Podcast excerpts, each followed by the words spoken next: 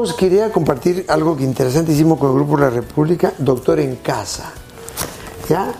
Esto es, hice para pediatría. Yo estuve con la doctora Baña en un congreso internacional de nutrición en Cusco. Me compré un libro, me costó como 300 soles. ¿Sabe qué decía? Errores de la nutrición infantil, hecho por 30 pediatras de alto nivel, con doctorado en nutrición. Aparte de pediatras, ¿ah? Dice que eso no puede darle al niño. Eso es antiguo. Claro, los chicos de hoy son muy sensibles. No puedes obligarlo a comer algo, algo que ellos rechazan. Tú tienes que entender que como son tan sensibles que la luz intensa en la noche los afecta, les altera sus hormonas, los ponen agresivos o hiperactivos o muy pasivos, de acuerdo a su temperamento. El temperamento es un tema importantísimo. Hemos hecho acá en YouTube sobre los temperamentos. Revise el canal, pues hay 330 y tantos. Ya mire, ahí está. Ya, los temperamentos. A un niño colérico no come a de carne, lo pone más furioso, pues. Hace bullying a todo el mundo.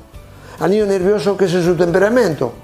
¿No? El otro es el verano, hiperactivo, eh, agresivo, es un colérico, pues. No le puede dar carne, lo puede ser una fiera.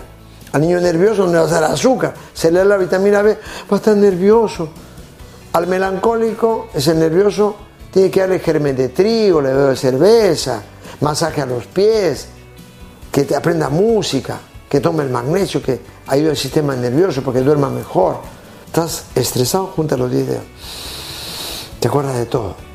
Entonces se llama mudra, yoga de las manos. ¿ya? Y en todos va muy bien la reflexología. Ese es interesantísimo. Yo a todos mis pacientes les mando a la reflexóloga, por lo menos unas nueve sesiones, ¿ya? Como una novena.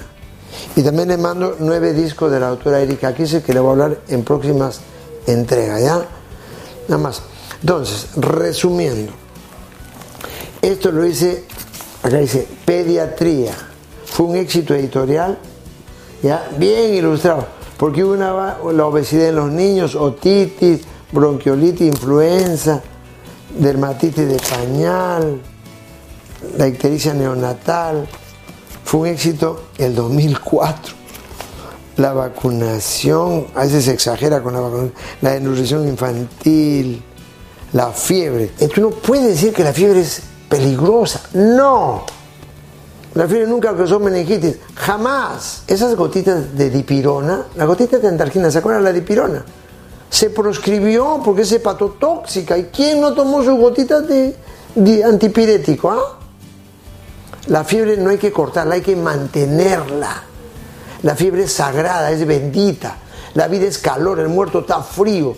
Si tu cuerpo hace fiebre porque se está defendiendo.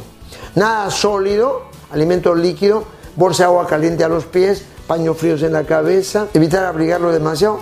Parece que uno está malito, lo abrigan como la fiebre que no se suba de 40 que no se baje de 38. Entre 39 hay que mantenerla, en 39.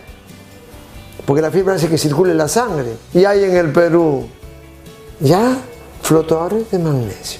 Calientito y como tiene 300 kilos de sulfato de magnesio, flotas. Por eso cuando se usaba guano, la gente estaba más sana. ¿Se da cuenta? Cuando se usaba un abono biológico.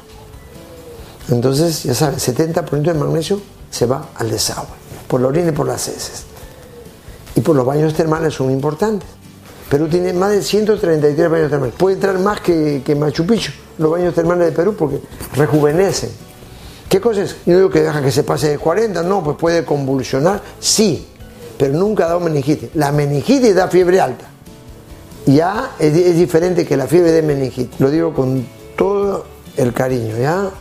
La fiebre es sagrada, la fiebre es vida, la fiebre bendita, la fiebre ayuda a curar. ¿Sí? ¿Quieres saber más? Ahí estamos en las redes sociales y, gracias por, por acompañarnos. Bendiciones.